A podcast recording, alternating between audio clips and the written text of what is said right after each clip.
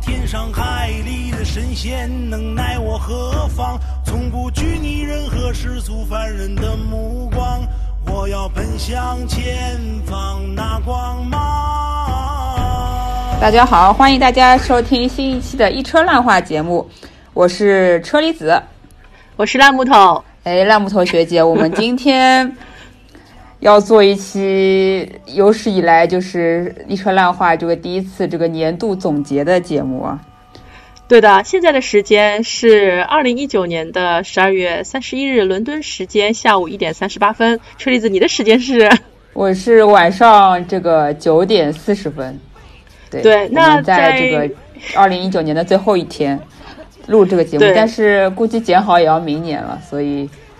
对，所以也不算打脸，因为在上个礼拜录《唐顿庄园》节目的时候说，《唐顿庄园》是二零一九年的最后一期节目，没错。所以还记得这件事情？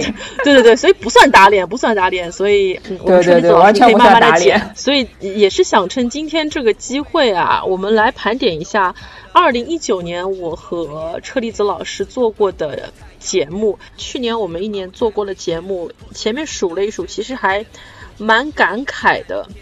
因为在去年啊，在今年，在我们两个人都那么繁忙的情况下，一车浪花节目居然一共录制了十三期，那平均一个月我们就有一期节目诞生，而且和去年相比，我们的节目注水量没有那么高了。我们的节目每一期至少都非常感人，非常感人。最短的节目至少也有二十几分钟吧，至少也有二十五分钟，长的节目将近一个小时。所以来看一下，不是不。不是因为我们废话太多了吗？啊，这个呃，好的好的吧，好的吧，默默契值更更高了呀，我习惯了，我们更能说了，我们经验肯定是比去年要丰富很多了，对不对？对的。然后我们来看一下这十三期节目，十三期节目里面，其中我们有十期讲的都是和影视有关的话题，其中有九期节目我们聊的是大热的院线电影。还有一期节目，我们聊的是大热美剧，就是我们的《致命女人》。其中值得瞩目的是，《致命女人》这期节目，呃，荣获了本年度收听率最高奖。它一共有两千五百七十一个点击，非常可怕，以至于我和车厘子老师一度觉得我们要红了，对吧？幻觉吧，幻，可能是可能是因为这个标题起的比较好。对，可能是其他的播放量我们就不要告诉听众了，好吗？对对对，然后我们除了有十期跟影视有关的节目之外，我们有两期是和文学有关的节目。我们录制了两期英国文学下午茶，但事实上它其实也是影影视的一个衍生品啦，是来自我们 Sarah Waters 老师笔下的所有的小说，我们都聊了一遍，也聊了一下它里面的一些影视剧。那嗯，十三期节目啊，我们现在说了十二期，还有一期节目，你还记得我们聊什么吧？还有一期好像聊了什么？你不要给我好笑话题，流行磕 CP 对吧。对，磕 CP 是年轻人的刚需啊！我连标题都记得很牢的。你连标题都记得很牢的，所以我们我们为什么会录这样一期节目？你还记得吗？因为在六月份的时候，明明有。这个迪士尼非常火的这个《玩具总动员四》，我们没有聊《玩具总动员四》，我们聊了一个磕 CP，这个是为什么呢？就我们好像那时候我记得电影节都没咋好好聊，你越来越拆台了。我们到底还是不是一个电影类的节目？我 我们到底还是不是一个高大上的影视评论类节目了？对你到底还是不是专业人士？好的，那我觉得回回忆了一下，可能是因为五六月份的时候，好像是你当时在追一个选秀类的节目。就今天这种黑历史就不要再提了，好不好？这磕过了 CP 就转眼忘了。好的，然后就是好消息，这这这期磕 CP 节目荣获了本年度一车烂花收听率的第二名。就我们一个好好的、很严肃的想聊影视的这样的一个节目，最后第二名收听率是一个磕 CP 的节目，也是没没有想到，还是蛮意外的，蛮意外的。所以我我们今天这期节目就是来回顾一下过往的这一年，我们自己看过的一些电影，以及哎某网站给到的一些榜单，那会有一些什么样的出入呢？我们接下来一起来看一看。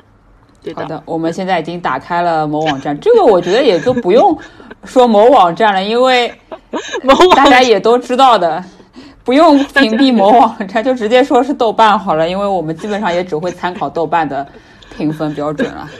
对的，但是有时候又很不想承认自己是个豆瓣儿。但我们其实这有啥不敢承认的？对，但是其实我们还是比较理智的豆瓣儿。那在接下来一些分析的过程当中，呃，听众朋友你们也会发现，有一些豆瓣觉得好的电影，我们不一定觉得好的。好的，接下来我们来看一下二零一九年评分最高的华语电影啊，非常非常也是意料意料之中吧。第一名是《哪吒之魔童降世》。那在这十部电影当中，有三部都是动画片。第一名的哪吒，还有第五名的罗小黑，还有第七名的嗯白蛇。那其中白蛇缘起，哎，我们对都聊过，我们讲过两部，对白蛇缘起居然也上榜了，不错。就是我们好像讲的也是比较早的，对吧？对，我记得我们就两个第一时间去看了之后，就讲了一期这个节目了。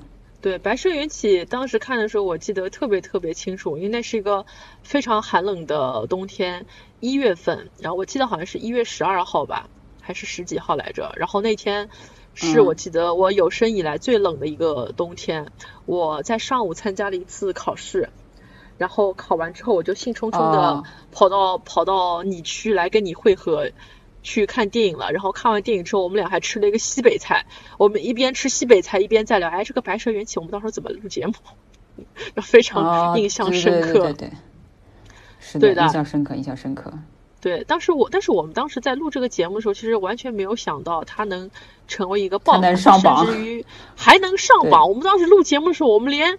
这个电影的名字我们都讲不清楚，什么什么白蛇啊，白蛇传说，什么乱七八糟。后来叫哦，原来叫白蛇冒号。白蛇冒号缘起，对，对，没有想到。然后它应该也会有第二部，对吧？嗯，不晓得，但是这个 IP 还是不错的吧，我感觉。对的。然后白蛇缘起的话，它的一个打分的人数是四十四万。非常可怕，因为追那也挺多的。之前的片子扑街都扑得很厉害，但是追光动画的每一部我都看了，从他第一部那个小门神，到后来的那个阿唐，阿唐阿唐你看了吗？还蛮喜欢的，一直到白蛇缘起。阿唐是不是一个什么茶茶宠啊？一个对茶宠，其实我从个人情感上来说看过。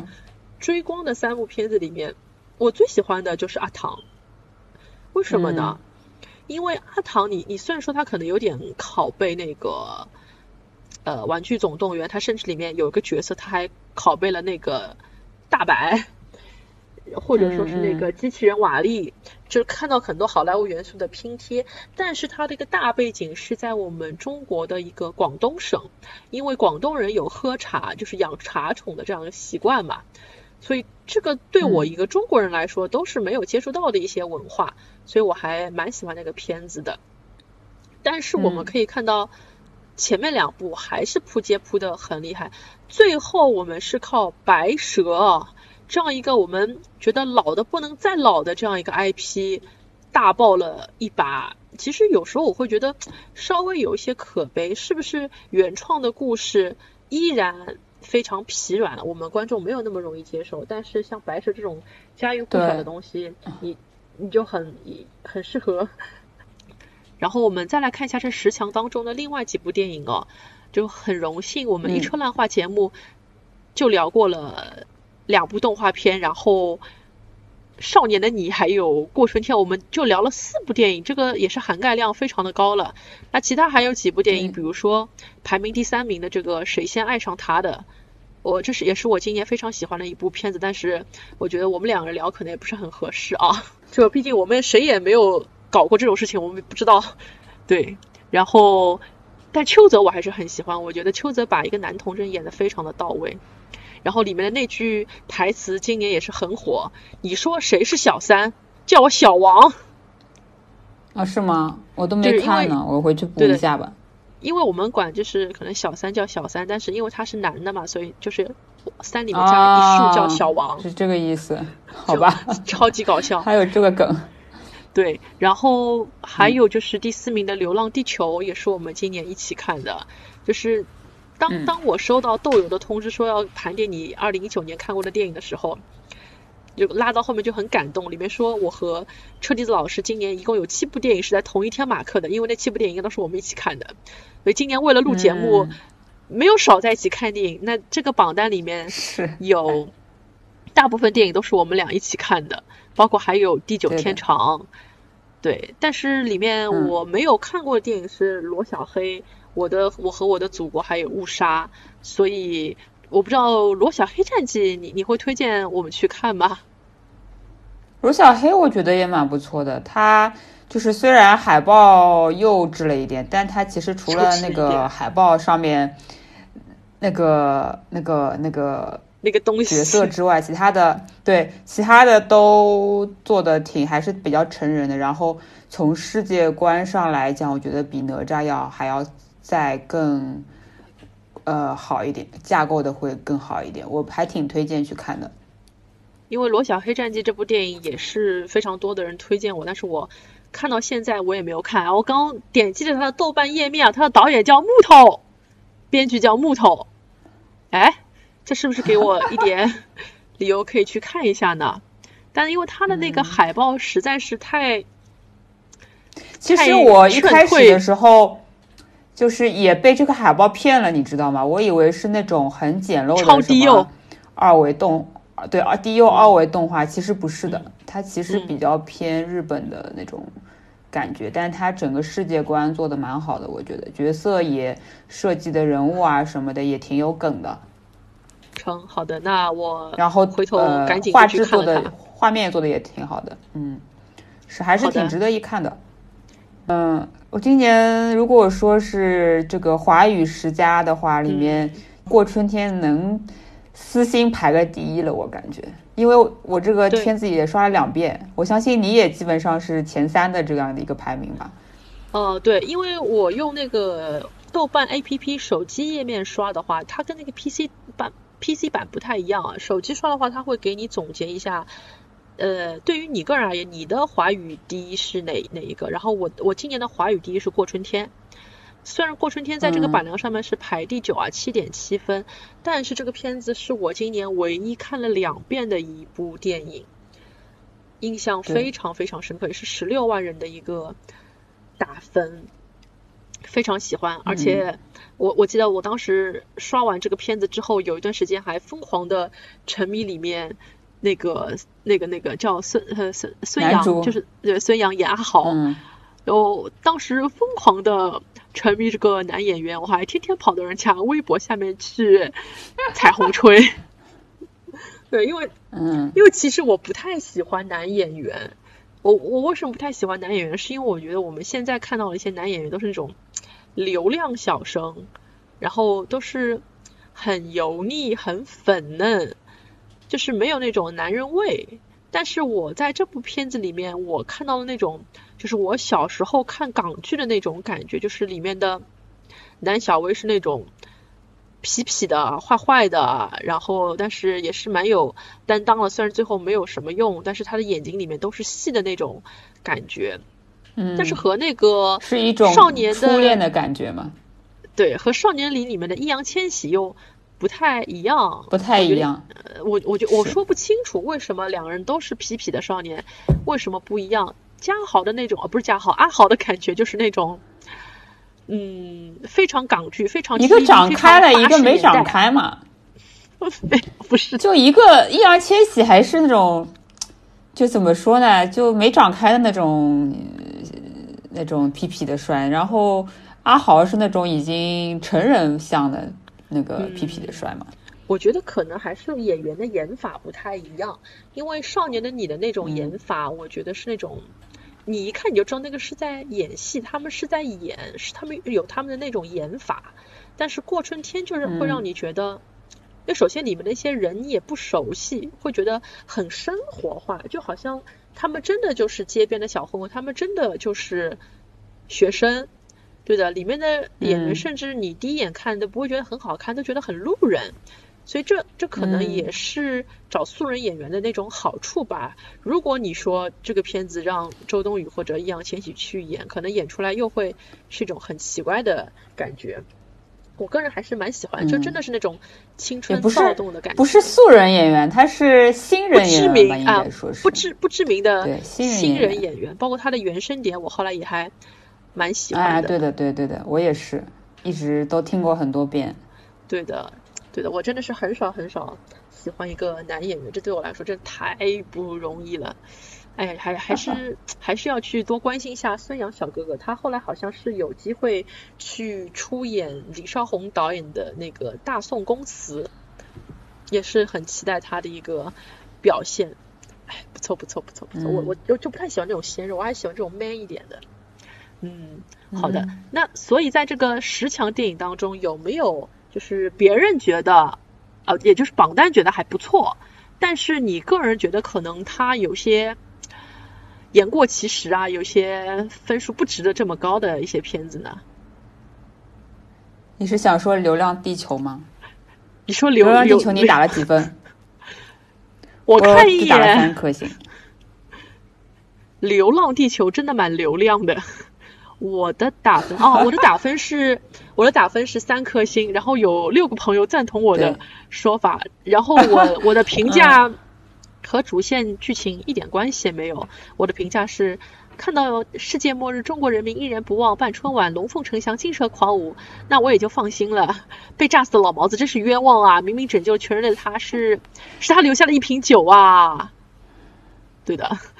我我当时可能就真的是没有心思好好去评价它了。这个电影问题非常非常的大，所以我不知道为什么你会打三颗星哦。为什么我不能打三颗星？我的审美其实应该跟你也差不多吧，没有差太多吧？没有，就没有差太多。对，就这个电影让人的感觉就是，如果你把它作为一个灾难片来看的话，我觉得还是比较合格的一个商业灾难片。就比如说像那个什么二零一二，嗯，还有什么这种类型的，比如说灾难片，它特效是做的还行，但你说其他的各个方面，我都能挑出一堆一堆的毛病。就也不是科幻片，也不是什么这种呃故事片、类型片什么，反正我就觉得只能用一部还算能看的灾难片去评价它。但是能不能称得上好片，就。我觉得还是，就只能给三颗星，不能更多了。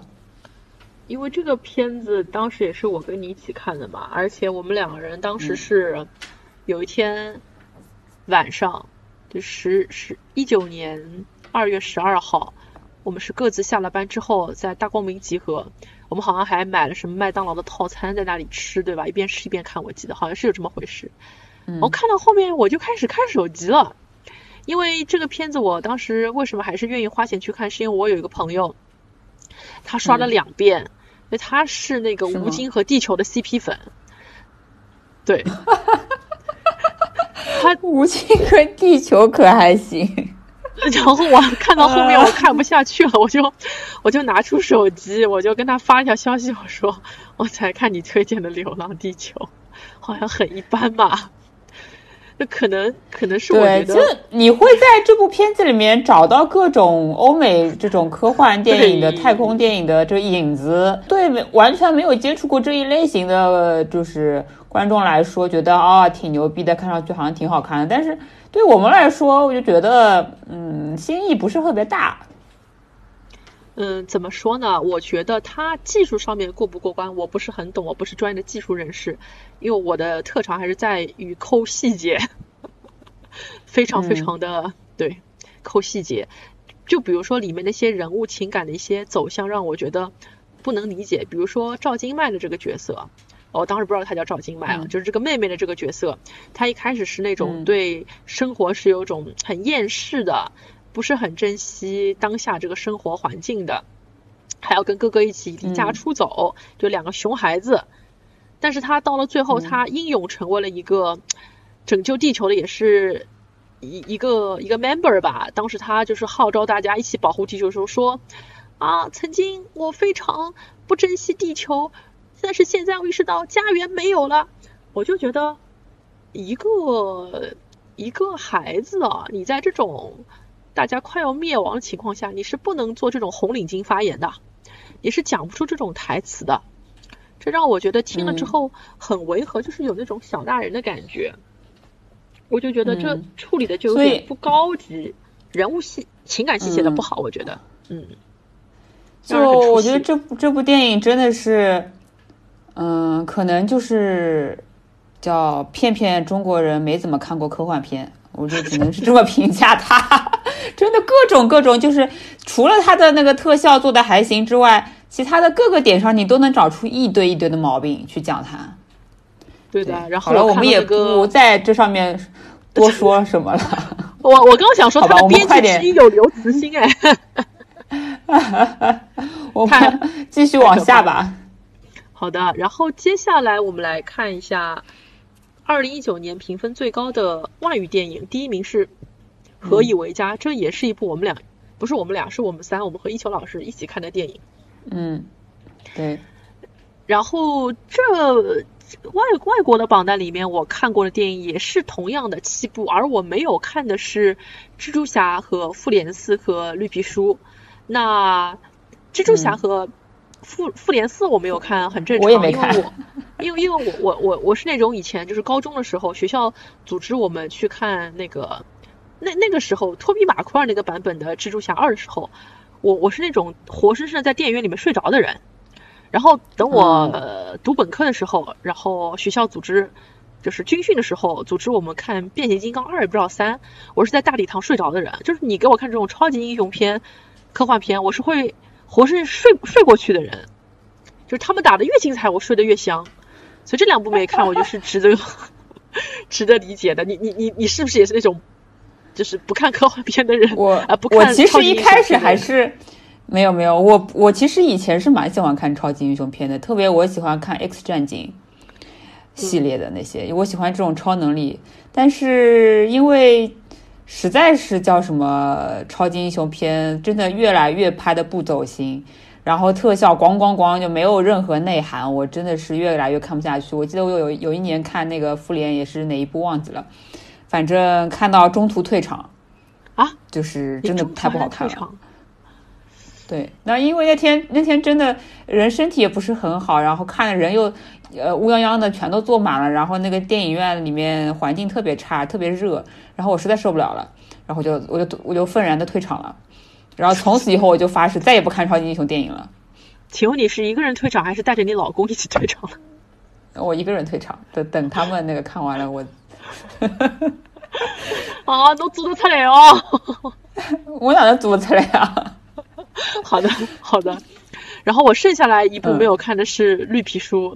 嗯，车厘子老师你呢？《绿皮书》我倒是看了，但是《绿皮书》我感觉就是，就是这个片子，嗯，有点过于美化吧。就他也没有那个叫什么，他也没有那个什么以前的那个。呃，那个、那个、那个片子叫什么来着？就呃呃法法版的一个叫《触不可及》。那个、那个、那个《触不可及》对，哎，你怎么知道我要说这部？就是法版那个《触不可及》，那么让人感动。反正我就觉得，我就觉得绿皮书还行，但是就没有这么好。而且它的故事不是说是美化过的嘛？其实就是这个这个原本的这个真实的故事没有那么好。就对。不是不是说原版的故事没那么好，是据说那个钢琴家的还在时的家人觉得他们扭曲了这个故事。嗯，可能对，因为编剧有编剧他们的编剧策略嘛，就一定要把这位黑人钢琴家当时的遭遇写的怎么怎么怎么怎么怎么怎么，但是其实可能事实并没有如此怎么怎么怎么。好的，鉴于我也没有看，也不发不多发表评论了。然后，嗯呃，第一名是何以为家。我我这个说实话，其实挺意外的。他有四十七万人打分，打到这个九点一分的一个高度。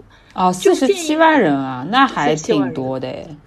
嗯嗯，因为我我是那种会会会夹杂一些私人情绪的人了，因为我不是很喜欢这个片子在最后他跟观众交代说，在这个电影摄制组的帮助下的这个叙利亚难民，他是叙利亚难民是吧？他最后是把把这个孩子送到了一个北欧国家去生活，去到了一个福利更好的地方，以及他的家人们也都得到了一个安置，所以就。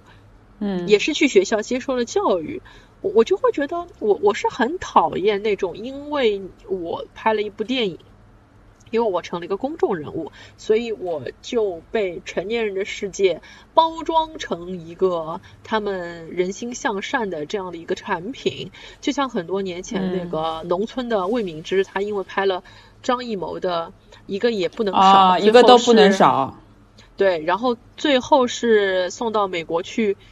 读书去了，就从此改变命运了。当然也通也也通过他自己的奋斗了。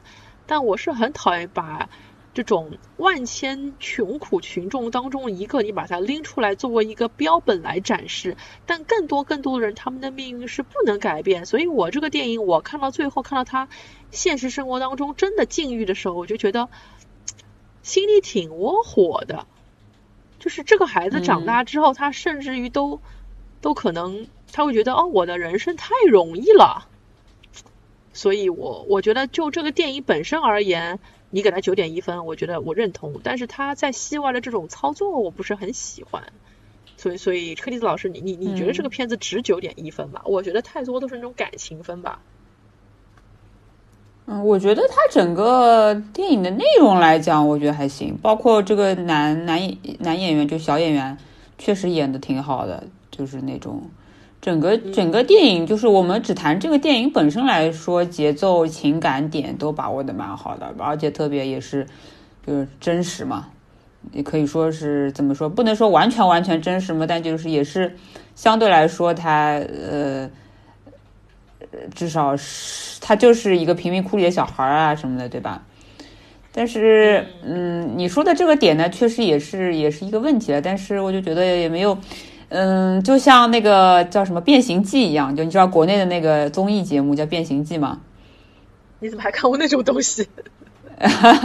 就交换人生嘛，就是让一个农村小孩去城市，让城市小孩去农村，这样子没什么太大的意义，就这种东西。嗯，好的。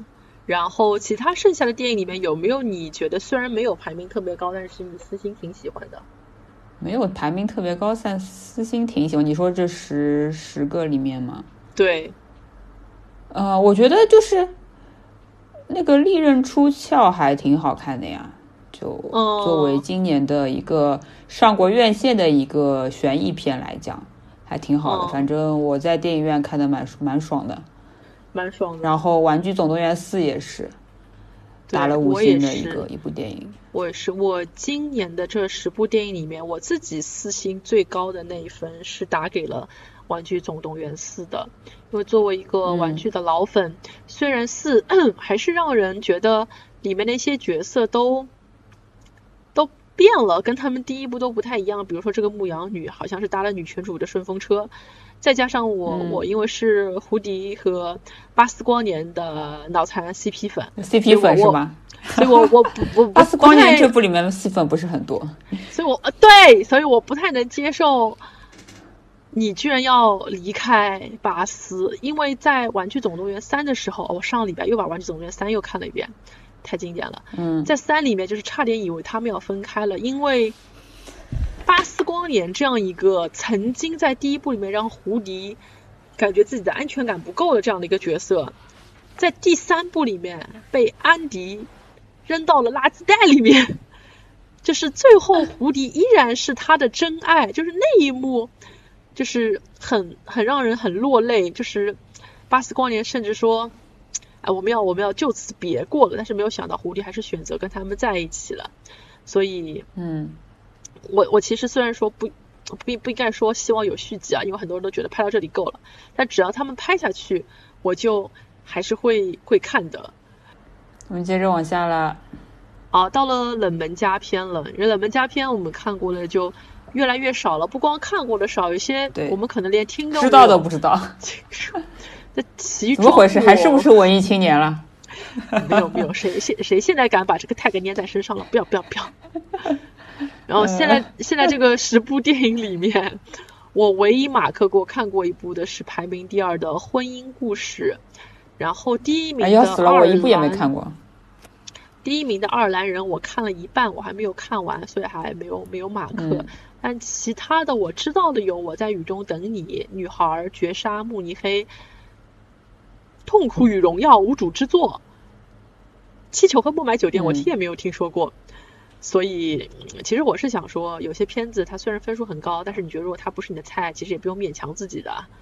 对对，然后我我甚至觉得婚姻故事它都已经不算是冷门佳片了，因为它在小范围的这个世界里面已经是很热门。它毕竟已经有六万人的一个打分，我觉得在文艺片当中已经是比较受关注的一部了。再加上最近讨论度也是非常高。然后我他明年要上国内院线，应该对，但我我很意外，因为这个片子其实可以说是一本婚姻劝退指南，就是你如果看了这个片子，还是有想结婚的这个心。我看到有人说是什么不是婚姻故事，是离婚故事，这话是我说的吧？哦，是你说的是吧？嗯，我我觉得，因为婚姻 marriage 这个单词太大了。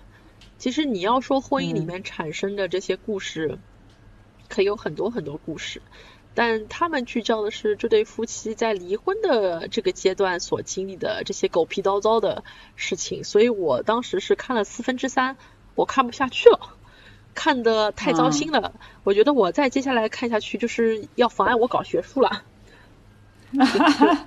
但是，我觉得我可能看看，说不定还有一些就是。能有有引起共鸣的地方，你可能就是还没有这么感同身受吧。嗯，我不知道，我我就看了一点点，开头一点点，还没看完。其实比起这这对夫妻离婚的故事，我当时对里面两个人背后各自都有一个代理律师嘛，我反而对庭辩戏和两个律师之间的这种沟通会激起我的共鸣，因为我曾经也是在外企工作过嘛。所以看到律师他们之间的这种社交手段，我就想到了我的职场，确实就是这个样子。就是其中有一幕是这个劳拉邓恩，他看到那个南方律师就说：“你别给我剧透呀，蛮棘手的。”你别给我剧透呀。好的好的，那就不剧透了。就是你会发现，你会发现这种美美国中产阶级他们人上人打交道的这种方式，虚伪，但是也是有一定的这种。怎么说呢？也也是有一定的这个界限，就真的很让我想到了职场，就真的是很 tough，真的是很 tough 的一件事情。所以这个片子我看完之后还是还是蛮难过的，嗯。所以春子老师你你看一看吧。但是我觉得吹子老师那么阳光，人看完之后应该也不会有什么感觉的，因为这个片子里面的故事离你还是太遥远了。嗯，我就当一个故事去看吧。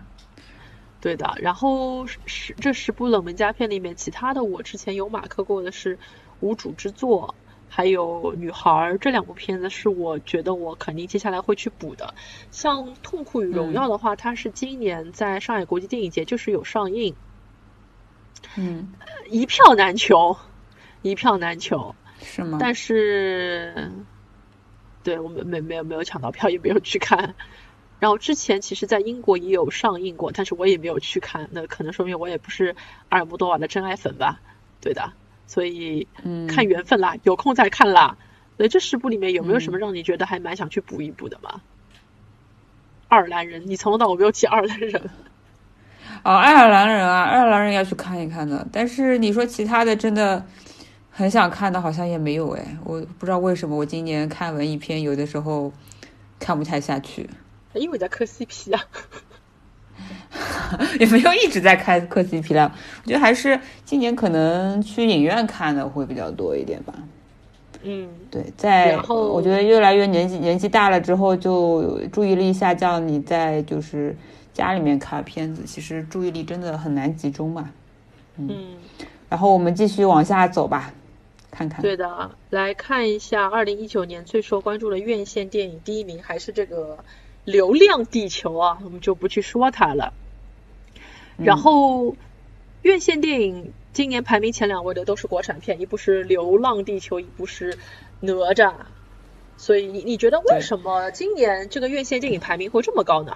连复联四都排在他们后面啊？我觉得其实跟今年就是这个暑期档，它这个防爆这个欧美电影、欧美大片防爆的特别厉害吧。就往年感觉六月份跟八月份、八月八月八月半的时候，其实那些欧美片已经要进来了，但今年就是因为打贸易战的关系嘛，所以整个美国电影的宣传各方面，然后引进都不是特别的同步。嗯嗯，对。然后哪吒也没想到能大爆成这样，就你说它好看吗？也是好看的，但是你说能什么？对吧？超这个已经多少亿票房了？五十亿还是六十亿了？我都不记得。能大爆成这样，我觉得真的也有点吓人了。对，但是这部片子它目前不光是口碑很好，对，钱也赚了不少，但八点五分还是有点虚高。甚至我们当年在聊这个节目的时候，也聊出一通。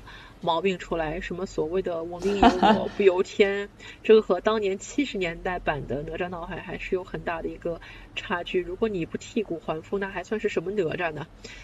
啊，也是让人很很不是很满意。然后这部这个院线榜单里面，甚至还出现了一些我觉得很不可思议的电影，比如说《飞驰人生》，比如说《疯狂外星人》这样非常无脑的这种贺岁电影。啊，我我记得特别清楚，当时《飞驰人生》还是我带我爸一起去看的。我觉得我带我爸看电影的这个历史就是一个很就是黑历史，你知道吗？黑历史。因为我对的，因为我每次带我爸去看院线电影，就是父女俩一起看，我总是想挑一些跟亲情有关的电影，就比如说像《飞驰人生》是讲父子情的，再比如说之前带他看那个《摔跤吧，爸爸》，那也是父女之间的亲情。然后再加上之前还带他看过那个吴京演的那个什么《战狼》，战狼是是他们直男的最爱。然后还带他看过，还带他看过《合家欢乐的捉妖记》。我带他看过那么多电影当中啊，当然还有带他看过了一些那种什么好莱坞的《零零七》这种，不去说他了。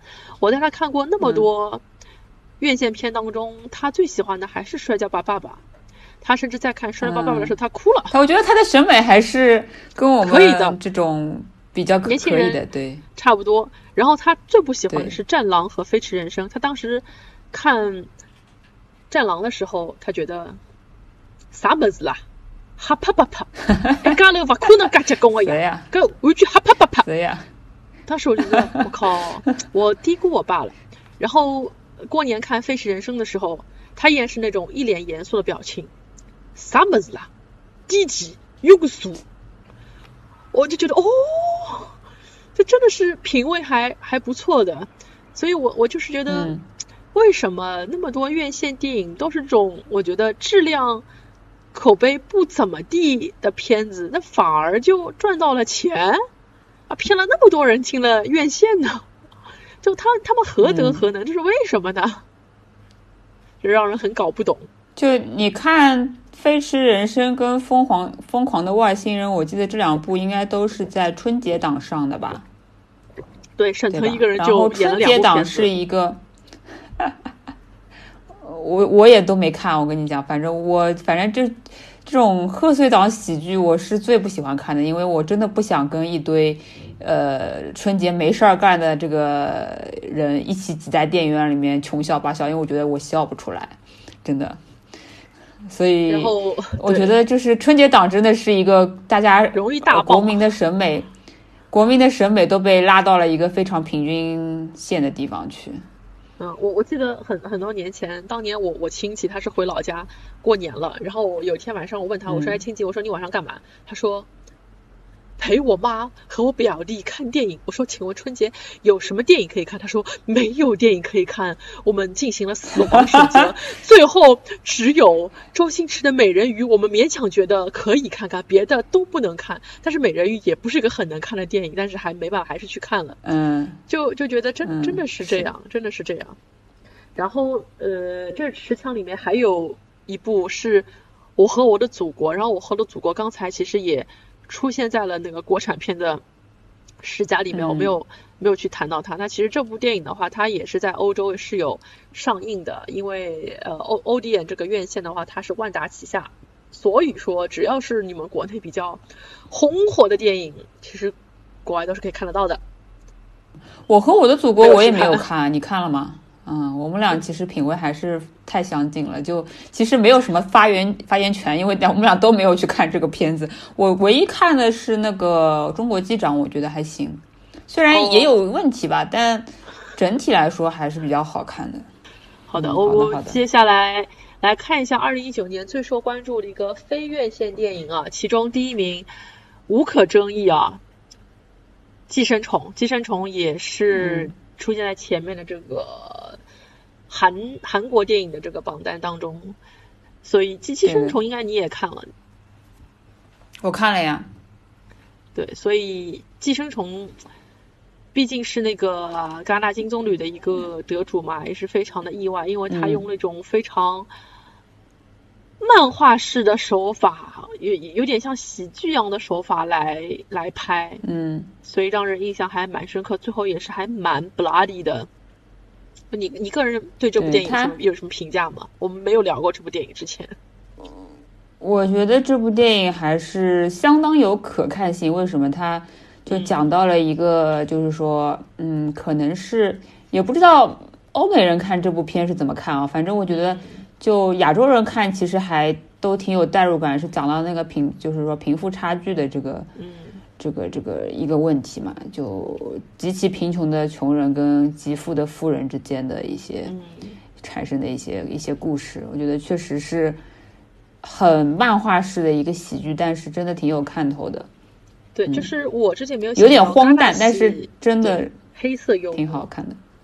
就就之前是没有想到一个戛纳系的电影的可看性是有这么高，在商业上也做得非常好。它至少可以让你就是三分钟有个小高潮，五分钟有个大高潮。而且很有趣的是，戛纳的金棕榈已经连续连续两年是被亚洲电影拿到。那前一年的金棕榈是那个小偷家族嘛？就是我当时看《寄生虫》的时候，我就觉得它和《小偷家族》可以放在一起来形成一个有趣的对比。我不知道你有没有看过《小偷家族》？有看过的呀。就是《小偷家族》，它讲的是一个个没有血缘关系的社会边缘人，他们伪装成了一个家庭，也不能说伪装吧，他是从头到底没有跟你说我们其实不认识。然后寄生虫却是家族血亲，他们化成了陌生人登堂入室，正好是反过来了。所以我觉得韩国电影跟日本电影还蛮不一样，就是说日本不一样的，对日本电影它比较温和，像温水一样，它的控诉更像是那种默默的一种隐忍，但是韩式的控诉是以这种荒诞的人物行为和这种。黑色幽默的剧情剧情来铺垫，就让人看的很有快感，也让人难以预料。所以，哎，其实，嗯，呃，其实我是觉得，我是觉得，呃，就这部《寄生虫》，就我的感觉来说，它其实更像是一种，就是呃，欧美那种非常好看的故事片类型的电影。的手法来拍，虽然它这个探讨的话题可能确实是边缘人物啊什么，但是它这个其实是比较商业化的一种走向，整个剧情的爆点、包袱，整个就是说节奏都是比较商业化的一种拍法。但是《小偷家族》给我感觉是一个标标准准的文艺片的一个拍法。对，没错。所以我觉得《寄生虫》能拿奖，也是一件很神奇的事情。嗯，但是是的，但是我觉得戛纳的评奖，他们可能因为整个可能周期也是比较短，这个片子是那种你刚看完的第一瞬间会觉得，哎呀，我操，好牛逼啊！但是我我不确定这个片子它是不是真的值得去细看。我觉得《小偷家族》里面的一些表演，是我看完很久之后，就是拿到现在来回想，比如说像安藤英里面的哭泣的表演，是我嗯。到现在想起来还是会觉得很了不起的，对，但是像《寄生虫》的话，到我拿到现在来看，我觉得没有什么表演是那种，我回头再想会觉得，哎，又又发现到了什么新的东西。它还是那种比较脸谱化，就是人物为剧情所所去铺垫，所去去去去服务。包括像影帝宋康昊在里面的表现，我说实话也没有觉得特别特别的优秀。对，但是它里面的这个扮演女主人这个赵汝珍啊，是在刚刚过去的这个韩国电影青龙奖上是拿到了影后。这个影后是怎么拿的？我觉得也很奇怪，因为看这个电影看完之后，我也没觉得里面有任何一个人表演非常的好。嗯，对，哎，但是有刚好之前之前的那个什么出租讲出租，就是讲那个呃，当一个出租车司机，然后是见证了这个。这个叫什么？那个当年那个年代不可说的一些世界的内部还不错了，但是这部里面你说他的表演有没有那么令人就是觉得这么的无可挑剔，或者说是特别精彩呢？好像也还行吧。嗯，然后这部电影当时我在看的时候，其实我有质疑过这个编剧，因为这个电影当时我是和我的嗯呃血龙猫学长一起看的。我当时看到一半，我就问他，我说，一一个人他没有上过大学，去做画老师，做那么久没有穿帮，然后一个人他没有自己也是大学落榜生，却去教别人英语也没有穿帮，我说这种事情在现实生活当中可能发生吗？这个剧情是不是有一些不合理呢？然后当时学长他说了句话，我觉得也是一语点醒梦中人，他说这个事情当然可能发生了，他说。因为，呃，韩国跟我们很像，都是处在一个圈层社会。就是你说他爸爸之前没有一个很好的工作履历，但是哎，你看他开车，他开完车之后，那个社长旁边喝的酒一滴都没有洒。那你说他驾驶技术不好吗？他技术很好，但为什么之前没有工作呢？因为没有人脉，就没有机会，没有机会你就不会有不会有向上爬的一天。他的女儿她也是有艺术才华的，然后他儿子也是。努力用功读书，但是他他们为什么没有考上好的大学呢？也是跟运气有关，所以我觉得这这也是这个家庭很可悲的一点吧。他在一些细节上面还是会让你看到他们有各自各自很很让人唏嘘的点，对，所以很多人都觉得最后那个儿子说我的梦想是有一天我要买下这个别野，但是这个梦想我觉得是。不太可能实现的，因为我觉得他的爸爸就好像是那个寄生虫的轮回嘛，他可能会成为新一代的这个寄生虫，存在这个家庭当中，等着新一户人家搬到这里来，所以可能就是上升通道还是关闭的。就儿子期盼父亲可以从地下室走出来的团聚的梦想是永远不可能实现了，就是你们的人生也永远不可能好起来，所以也是一个还蛮丧的电影啦，蛮丧的。嗯嗯，所以我觉得如果有一个这种呃我的二零一九年最丧的电影的话，我觉得《寄生虫》可以和某一部电影啊争夺一二。那我们要说的这部电影就是排名第二位的二零一九年最受关注非院线电影《小丑》。小丑，我都没看。小丑之前也是被吹得很厉害，因为他在威尼斯拿奖之后。风评非常的不错，所以今年也很有意思啊，就是几大电影节都是看上去还蛮商业的电影，最后拿了拿了这个奖。那我个人其实对小丑就感觉很一般，但他对那种非超级英雄类电影的粉丝来说还是比较好，因为你就算没有看过之前 DC 其他的片子，这个片子你单独去看也是可以成立的。但我我会觉得，你如果再给我一次机会去选择的话，我可能不一定再去 看这部电影了，因为它确实会让你整个人那天心情非常的不好，甚至于我看完那那那个电影之后，我还跑到家附近的菜市场去买了一个菜，去平复了一下自己的情绪。嗯，哎，但你们有没有发觉，呃，就是我其实。虽然不看那种什么复联啊、美国队长这种超级英雄的片，但就是它里边其中某个人物的片，我还是愿意看一看。比如说之前的金刚狼的，就是个人的那个传记类的电影，我觉得还是能看一看的。嗯嗯，对，就我特别害怕然后明年会上那个小丑女，明年会上对丑女对小丑女，嗯，应该也会看一看。如果说还不错的话，那个快了，那个不知道内地会不会引进啊？嗯，要看尺度了，不一定。哦，我觉得不一定。我我个人感觉有有有一点点悬，有一点点悬。但是小丑这个片子，我觉得你如果有有闲情逸致，还是可以去，还是可以去看一下，至少可以欣赏一下华金菲尼克斯的表演。我觉得他在小说中表演，明年也是